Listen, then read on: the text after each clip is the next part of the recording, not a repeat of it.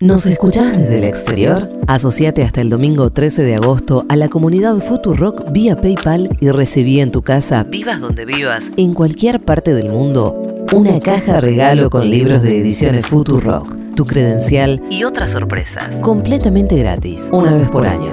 Sumate a la legión extranjera de la comunidad Futurock. Seguro la Habana. Sale con fritas y puré.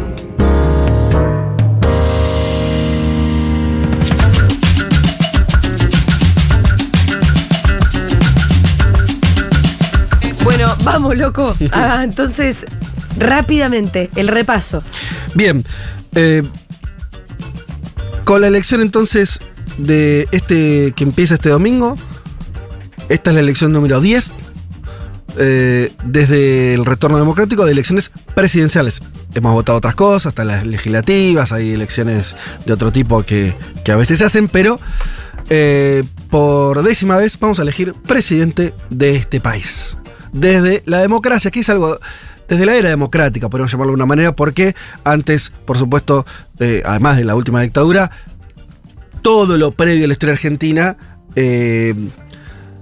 los momentos democráticos eran pequeñas islas dentro de una constante de golpes de Estado.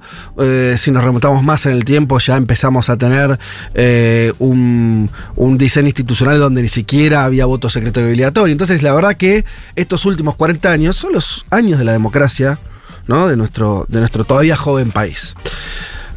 Vamos a tratar de repasar y contar alguna cosa, no vamos a ser exhaustivos, pero vamos a ver si nos queda alguna idea. Yo lo, lo único que atino a decir a priori que fueron 40 años que pasó obviamente de todo, con un nivel de vorágine, porque 40 años es mucho, 10 elecciones presidenciales ya no parece tanto, ¿viste? Cuando ves, lo, lo- acortás en términos de, de cantidad de veces que elegimos rumbos. Em, y la verdad que fuimos para un lado, para el otro, hubo de todo. Eh, la primera, obvia, es la del 83, eh, aquella emblemática que gana Alfonsín. ¿Qué tiene característica esa elección? Muchas cosas. Veníamos de unos años tremendos de dictadura, eh, se estaba recuperando la libertad, así, simple, llano. Eh, veníamos de una situación donde las Fuerzas Armadas gobernaban, decían sobre la vida, la muerte, eh, la economía, todo en este país, eh, obviamente con sus socios civiles, pero ahí teníamos esa, esa situación muy... Cuesta imaginarse lo que habrán sentido las personas que de pronto podían votar, y sobre todo además del acto de votar, que se sacaban de encima, no te digo un gobierno que no te gustaba, te estaba sacando de encima a los genocidas. Debía de haber sido fuerte ese momento, ¿no? esa apertura ahí democrática. Recordemos esa elección. Tenía un- el, otro condimento que tuvo es que perdió el peronismo. La primera vez que el peronismo en elecciones libres, democráticas, sin proscripción, que pierde. Hasta ese momento está invicto el peronismo, salvo cuando, obviamente, no le dejaban participar, que había ocurrido varias veces entre los 50 y los 60. Em, gana Alfonsín 51 a 40, o sea, un, un triunfo fuerte, ¿no? Más de 10 puntos de diferencia con Luder. Eh, Luder era el candidato peronista. Perdón, las reglas eran otras. En ese momento no existía el balotaje. No, en realidad el balotaje no existe y lo vamos a ver. No se usó nunca, salvo una vez. Claro. El balotaje- que- la única vez que se hizo por balotaje fue la elección de Macri. Pero además está en la constitución desde el 94. Exacto, es bastante- Antes no, antes ganaba el que ganaba. Sí, de todas maneras, le hubiera alcanzado con esos Sí. guarismos, incluso con las reglas actuales. Fue un triunfo importante. Eh, ese contexto del 83 eh, es un contexto donde el peronismo lo encuentra, obviamente, venía de la dictadura y venía de los años previos, que algunos son los que le adjudican. Por qué el peronismo pierde, es una pregunta clásica para entender esa elección. Eh, dicen, bueno, el último gobierno los últimos años eh, del último gobierno peronista habían sido de mucho desorden, eh, además de esa pequeña primavera camporista del 73, después vino los años, eh, lo poco que gobernó Perón, eh, hasta que muere el 74, después viene Isabel, hay, eh, empieza ahí problemas inflacionarios graves, además el enfrentamiento dentro del peronismo, además lo que empieza a ser la violencia política instalada. Entonces, esa memoria que era bastante corta, habían pasado solamente 10 años eh, del 73 al 83, eh, muchos la adjudican a que es una de las explicaciones de por qué el peronismo, que todos suponían que iba a ganar, ¿eh? En el quema, 83 la no había quema del encuestas. ataúd es, un- es un link directo a eso. Claro, vos estás haciendo referencia a un acto eh, de Herminio campaña del peronismo. El cajón donde- de Herminio, ¿no? Sí, Así se conoce. Sí. Hay unos que dicen que está sobrevalorado ese hecho. Pero que consolida eso que se decía. Bueno, puede ser Se como. decía exacto. porque hace un O sea, ya se decía eso, el peronismo, y se encima vos quemaste un, el ataúd como. Ah, bueno, afirmo un poco eso. Llega, llega un, un- un candidato radical, Alfonsín, que, eh, con, que además eh, tiene mucho empuje. También hay una cuestión de candidatos. Lugar era un, un tipo deslucido, que transmitía poco, una figura muy gris dentro del peronismo, que nunca había sido un referente de nadie. Queda ahí por una serie de razones que ahora no podríamos explicar por el tiempo. eh, pero el caso de Alfonsín tenías un empuje muy fuerte, ¿no? Eh, en términos de liderazgos y es un gobierno que siempre va a estar marcado por esa notable decisión, en un contexto que no estaba claro que fuera así, de enjuiciar a los militares, que fue parte del discurso de campaña, por lo menos la idea de que no iban a permitir la autoamnistía, que era lo que los militares y mm, alguna parte de la fuerza política, dentro del peronismo también, suponían que iba a ser el escenario natural. Esto es, vuelve la democracia, bueno, che, que nadie, acá, acá no pasó nada, ¿eh? o a lo sumo, este, por lo menos no va a haber un enjuiciamiento real, como terminó habiendo en el año 85, ya lo sabemos ahora por, por la película, está fresco toda esa memoria. Ese triunfo de Alfonsín obviamente tiene pacas- patas cortas porque después la economía empieza a no darle resultados y no solo la economía, sino que el juicio de la Junta es el 85, en el 86 ya empieza el punto final. Imagínate qué rápido es todo, ¿no? Ay, sí. O sea, que poco le duró, ¿no? Esa política que había sido tan valiente, empieza a retroceder rápidamente, después viene una serie de intentos de golpe de Estado, 87, levantamientos militares, que Alfonsín no, eh, este, no, ni reprime, los, ah, eh, de ahí, de cada intento golpista sale con acuerdos y esos acuerdos después le terminan, terminan desmovilizando los apoyos que eran muy fuertes en términos de derechos humanos, en términos de- de- de- de orden democrático, de gente en las calles. Y la salida es acuerdo con las cúpulas militares y nuevas leyes eh, que ahí vendrán después, las de mm, obediencia de vida, punto final, ¿no? Entonces se empieza rápidamente esa, esas conquistas democráticas del, del primer alfonsinismo son, este, se empiezan a, a desa- a deshilachar en, eh, con el paso del tiempo y una economía que empieza a no funcionar. Ahí termina el, el- el gobierno de, de Alfonsín, Prematuramente. Claro, que termina en crisis eh, hiperinflacionaria. Van a elecciones. eh, unas elecciones eh, muy trascendentales del 89 porque el peronismo tiene una interna, parecía que el candidato era Cafiero, que era un líder histórico que había sido, que había logrado llegar a la gobernación de Buenos Aires dos años antes, y pierde con un Menem que es una especie de topador invisible que viene del interior profundo, gana las internas, todavía no hay ni siquiera consenso de cómo hace para ganarlas. ¿Por qué gana Menem? Bueno, no sé, no, no está del todo, eh, por lo menos eh, no hay una explicación fácil y obvia. Hace poco salió un libro que se titula La interna que paralizó el país. Ajá. No me acuerdo quién fue el autor, ¿se te viene a la cabeza? No. En algún lugar leí, ahora, ahora lo buscamos, pero te quiero decir una cosa. No corras. Si hay que partir la columna en cinco elecciones y después cinco elecciones, hagámoslo. ¿Otro jueves? Sí. Bueno, ve- vemos a dónde llegamos. Sí, porque No estamos porque- todas, como- son, no todas sí. son importantes igual, No, no. o tan importantes, pero Bueno, pero digo, para poder repreguntar, para poder profundizar, porque está bien para no- la clasecita de historia. la verdad, perfecto. Como para apurarla tanto. Vos me marcás el ritmo. Eh, esa elección, previa disputa interna dentro del peronismo, ya esa disputa del peronismo del año 88 eh, era un, el gobierno de Alfonsín estaba muy deslegitimado. El que ganaba esa interna iba a ser presidente, estaba todo indicado que iba a ser así. Es una de las elecciones, yo registro dos en, en esta era democrática, donde el candidato miente. O sea, no, mejor dicho, el candidato dice una cosa en la campaña y hace exactamente la contraria. Un ejemplo es Macri en el 2015, evidente, y otra es Menem en el 89. No hay tantos más casos, ¿eh? Menem Después lo la- dijo, Menem te lo dijo. Pues si hubiera hecho lo que iba a hacer, no me hubieran votado. Claro, pero te quiero decir, por acá se dice, ah, los políticos dicen cualquier cosa. Hay solamente dos momentos. Alfonsín dijo ciertas cosas que cumplió o intentó cumplir. Eh, Kirchner, el 2003, Cristina. De la eh, Rúa, De la Rúa lo mismo, dijo que no iba a tocar la convertibilidad y no, no la toca. Mirá, tanto es así que por no tocarla, ahí eso. terminó, ¿sí? O sea, la idea de que de realmente cagarte en el pacto electoral que haces con los votantes no ocurrió siempre. Y yo registro al menos de forma clara, año 89 de Menem y Macri en el 2015, son dos figuras que además están muy conectadas entre sí. ¿eh? Ahora hay un revisionismo muy pedorro sobre el peronismo de que Menem debe ser un peronista más y una serie de estupideces. La verdad, y esto lo podemos, eh, hay datos este, documentales que demuestran que, que al menos el macrismo se siente hijo del menemismo.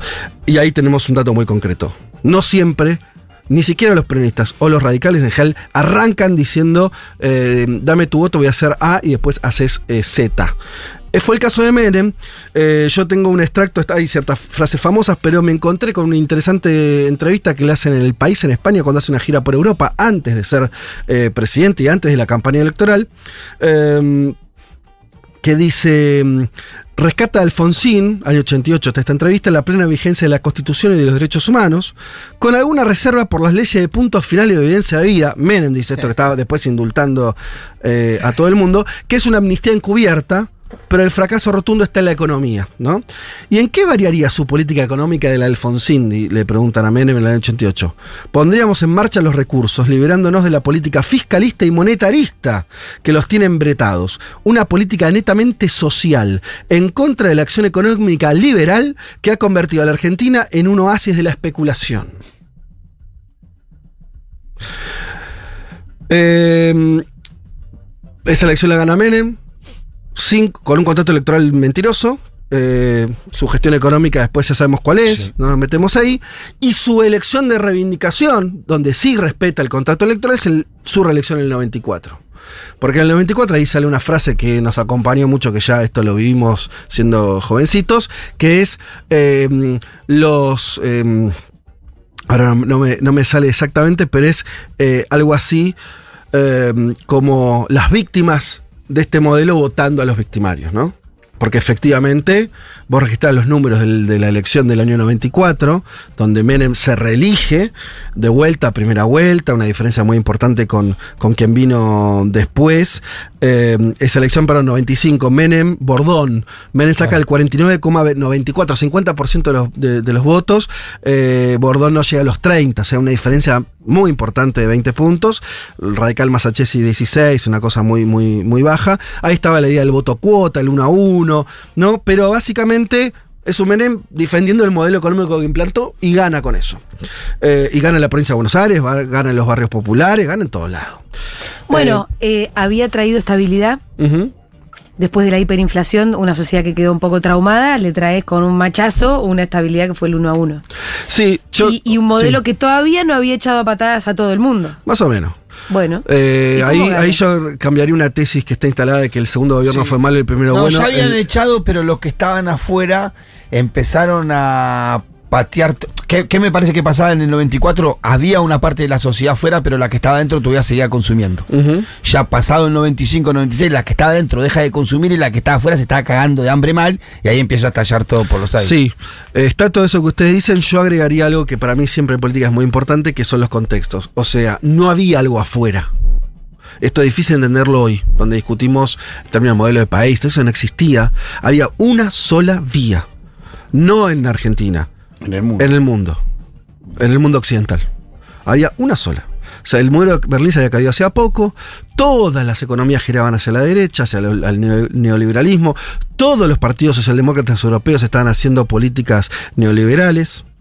Todo, el PRI mexicano, lo hablamos la otra del PRI mexicano, se parecía algo al peronismo, hay una serie de virando fuertemente hacia las privatizaciones y demás. Vos tenías un contexto que eh, hacía que era muy difícil para eh, la sociedad argentina pensar algo. Y además, y acá me eh, termino con esto, que es ¿por qué Macri? Lo podemos escucharlo, tenés, eh, tenés el audio ahí, lo que dijo Macri año 2000, hablando de Menem en una entrevista histórica que le hace Luis Majul. Presidente Menem, expresidente Menem. El gran transformador. Upa, fuerte.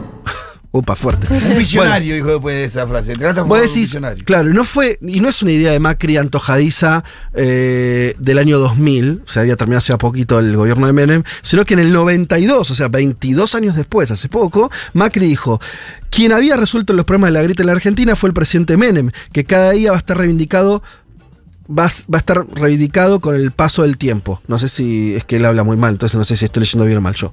Pero Macri en general, su español es defectuoso. Pero básicamente es una constante en Macri decir, Menem fue nuestro gran referente. ¿Por qué? Porque el ensayo menemista lo que tuvo de potente es y, y- y tuvo de, de mágico para los sectores dominantes de este país, es que por primera vez unió a el peronismo con el programa que querían eh, y que siempre quieren lo- lo- este, el poder concentrado, eh, la derecha, la élite, bla.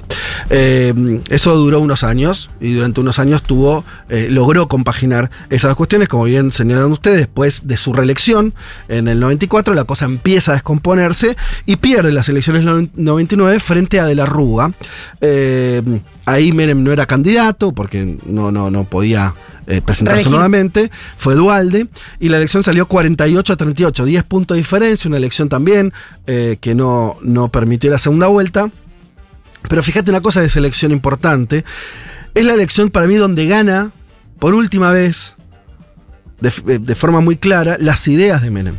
O sea, Menem también es revalidado en el En la 99. que- sí, porque, porque- saca muchos votos. No, porque De la Rúa gana con el programa de Menem. Claro, diciendo Ah. continuidad, prometiendo continuidad. Continuidad de la convertibilidad total.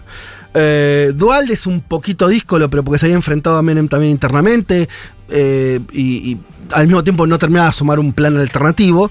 Y el tercero, que esto a veces se olvida, fue el propio Caballo que se presentó a elecciones y sacó 10 Claro, eran puntos. todos menemistas. 10 puntos. Entonces, claro, de vuelta, no había todavía una discusión, por lo menos en la política, sí en la sociedad ya Sí. había movimientos y cosas, protestas por todos lados, pero no había un- una propuesta de decir, che, terminemos con esta experiencia neoliberal y vayamos por otro lado. No existía. Eh, eso aparece no por la política, sino cuando en el 2001, que no hay elección, o sea, hay una elección de medio término, pero después lo que hay es un estallido social, se rompe el consenso. Ahí se rompe el consenso. Eh, Y, y, se empieza, rompe, se rompe. se rompe Sí. y empieza una segunda parte de la, democracia, de la democracia argentina. O sea, podríamos dividir en dos partes Ahí medio está, la, claro. sociedad arge- eh, la democracia, esto- esta era democrática, ¿no? Hasta el 2001 me parece que, que tuvo ciertas reglas y después empieza otra película eh, distinta. Eh, esa elección es muy compleja en el 2003 porque veníamos del estallido. Ese estallido no es solamente caos, insisto con algo que, que me parece que vale la pena, que es fue una crisis totalmente creativa. Cambió el eje del debate, cambió lo que estaba bien y lo que estaba mal. En términos sociales, de, de- de pensamiento medio de la señora que va a comprar pan a la panadería. Lo que estaba bien antes del 2001 eran ciertas cosas. Lo que estuvo bien después del 2001 fue otro. En el medio que ocurrió una protesta de gran escala, es muy difícil para la gente ponerse en el lugar de lo que fue esa crisis. Pero pensemos solamente esto. En el año 2003, todavía la- con, con la crisis ahí, em, No te escondas atrás del micrófono. la desocupación juvenil, o sea, de la desocupación de la gente que tiene entre 18 y 25 años, era mayor al 30%. Claro, tremendo. Yo me la acuerdo porque yo tenía esa edad en ese momento. No había trabajo. No había forma. El, el privilegiado dentro de nuestro- grupo de amigos este, era eh, Petra, que había entrado como telemarketer en, eh, en Telecom, Mm. porque la mamá trabajaba en la empresa. Es el único que tenía laburo. Un laburo que era considerado, te estoy hablando, un laburo de telemarketer. ¿Sí? Era considerado que se había sacado la lotería. ¿sí? Tenía un laburo en blanco y más o menos bien pago en una empresa grande. Después no había laburo. O sea, por supuesto la gente se la rebusca y entonces laburabas en un kiosco, una pizzería o lo que sea. eh, pero básicamente no había trabajo. No había trabajo y no había ingreso para el que no tenía laburo. Son Nada. dos cosas. No, Sí. se, no se advierte la diferencia abismal. Nada, Por eso cero, te digo, cero es, cosas, es cero. otra era, ¿no? Una O sea, cosa es tener salarios bajos y otra cosa es no tener salario. Son Exacto. dos cosas distintas. Eh, era, ot- era otro, otro país en ese sentido. Eso es lo que vuela por los aires, ese contrato donde eso po- era, estaba naturalizado. Eh, después del 2001 deja de estar naturalizado. Para mí hay, hay una cosa muy de marca muy importante. La sociedad argentina elige, eh, enfrentándose al orden eh, social, eh, elige no ser no construir una sociedad tan desigual, no, no, no, el modelo que le planteaban, que era mucho más parecido a las sociedades latinoamericanas, y el otro día discutíamos si ya no estamos al final yendo un poco más ahí que antes, pero el 2001 la argentina dice, no, che, esto, esto no. Y, y es el plafón real, concreto que tiene Kirchner para hacer lo que hizo. No se puede entender Kirchner sin el 2001. Elección del 2003, mirá lo que es. Primero que hay que decir, la gana Menem. Claro, bueno, ahí todavía decís cómo, to- cómo todavía resiste esa idea. inclusive. Claro, pero con 24 puntos, ¿no? O Sí, sea, pero- pensá que Menem había sacado 50, Sí. saca 24, ¿sí? No, y no muchos años después, 8 años después. Em, López Murphy saca 16. Bueno, Néstor Kirchner saca 22, López Murphy 16, Rodríguez saca 14. ¿Por qué Rodríguez saca 14? Porque era el que había sido presidente durante una semana, había declarado el default, tenía cierta eh, aura ahí. Carrió, que empieza a ser una figura nacional por esos años importante, 14. Sí, de un lugar moral. Claro, pero fíjate qué fragmentación política hay en el Sí, 2003. sí, total. 2007, ya con la reconstrucción de Kirchner. eh, ¿Vos pensás Sí, vamos a hacer un llegar. sprint? es que no, pe- pero es que, Es que no me gusta que la apure, no me parece necesario. Pero no la estoy apurando, no, no me estoy salteando cosas. Bueno, dale. Bueno, vamos.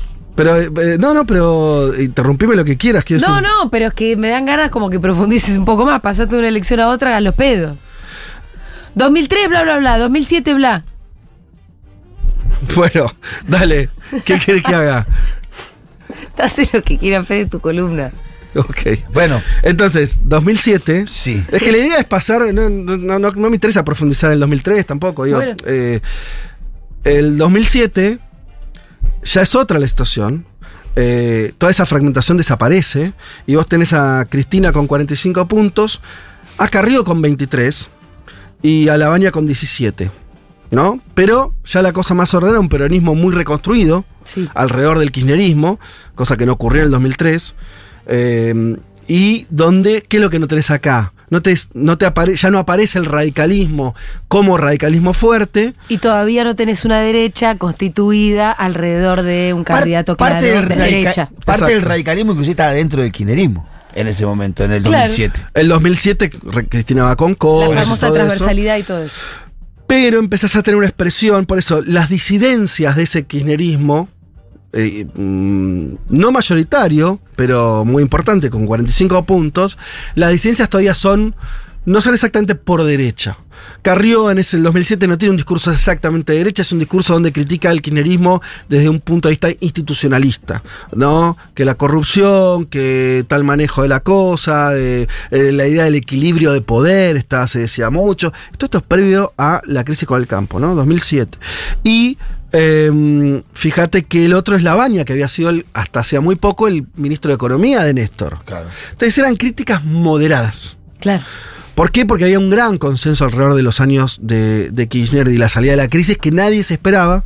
Todos los pronósticos de inicio del gobierno de Kirchner es a la Argentina le va a llevar 30 años eh, volver a tener una ocupación eh, más o menos plena, volver a este mm, a, reconstruir este, ciertos, este, ciertos escenarios de normalidad. Eso la verdad que lo reconstruye rápido. En cuatro años la Argentina es muy distinta a la, que agarró y me parece que se expresa en que esas candidaturas eh, opositoras son oposiciones blandas, para llamarlo de una manera, ¿no? Incluso ahí va cuarto Rodríguez A. Eh, Fíjate vos, con siete puntos. Eh, 2011, que es eh, el... Cristina volando. Cristina Volando, En- eh, recién enviudada, 54%. que también le había dado un impulso, hay que decirlo. Ah, Esa, esa elección es la candidatura con mayor cantidad de porcentaje de votos de la historia de la democracia, de esta era democrática argentina, 54%, y la mayor distancia respecto al segundo, porque el segundo es Wiener con 16. Claro, claro, claro. Una cosa. Pero, pero, pero, Tenés que la cerrar la columna y te faltan como tres presidencias, cuatro. Entonces, ¿cómo vas a hacer? Te vengo diciendo, Fede, partí la columna. No, me dijeron, a mí me dijeron que me, me iba hasta 50, lo que me dijo tu productor. Tengo que hacer la Son- clase de inglés. Bueno, la, eh, la cortamos entonces. Ponele un punto. Ok. Eh, ¿dónde- Ese es 2000 2011 estamos. do- 2011. Los oyentes van a estar de acuerdo conmigo. Nadie quiere que nos apuremos cuando hay tantos temas que hablar. Perfecto. No, está bien, igual. eh, Cerrala en 2011. Bien. Eh, entonces, en 2011 eh, tenemos esta, esta situación. Habría que decir también que eh, acá esta elección no se entiende si, enten- si no decís que Macri no se presenta. Macri ya era un líder político, gobernaba la ciudad de Buenos Aires, era un referente de la derecha, había un discurso por derecha ya muy fuerte construido, había un, un muy potente Sí. que no se presenta a elecciones. Sí. Se auto-excluye. Claro, pero porque No se dan cuenta así. que todavía no era su momento, pero se estaba preparando. Sí, sí. ¿No? Pero vos no tenés una subrepresentación política. Claro. Entonces, en realidad, son números que hay que entenderlos en el contexto. Es más, esto es contrafáctico. Alguien me puede decir que no. Pero, si se hubiera presentado Macri, no hubieran sido esos números. Ni Cristina hubiera tenido 54%, ni la diferencia hubiera sido 30 puntos del segundo. Seguramente. Faltaba una representación ahí. claro, pero estaba ya construida. Ya había un pensamiento de. Solo que no se presentó. No, y estaba el líder.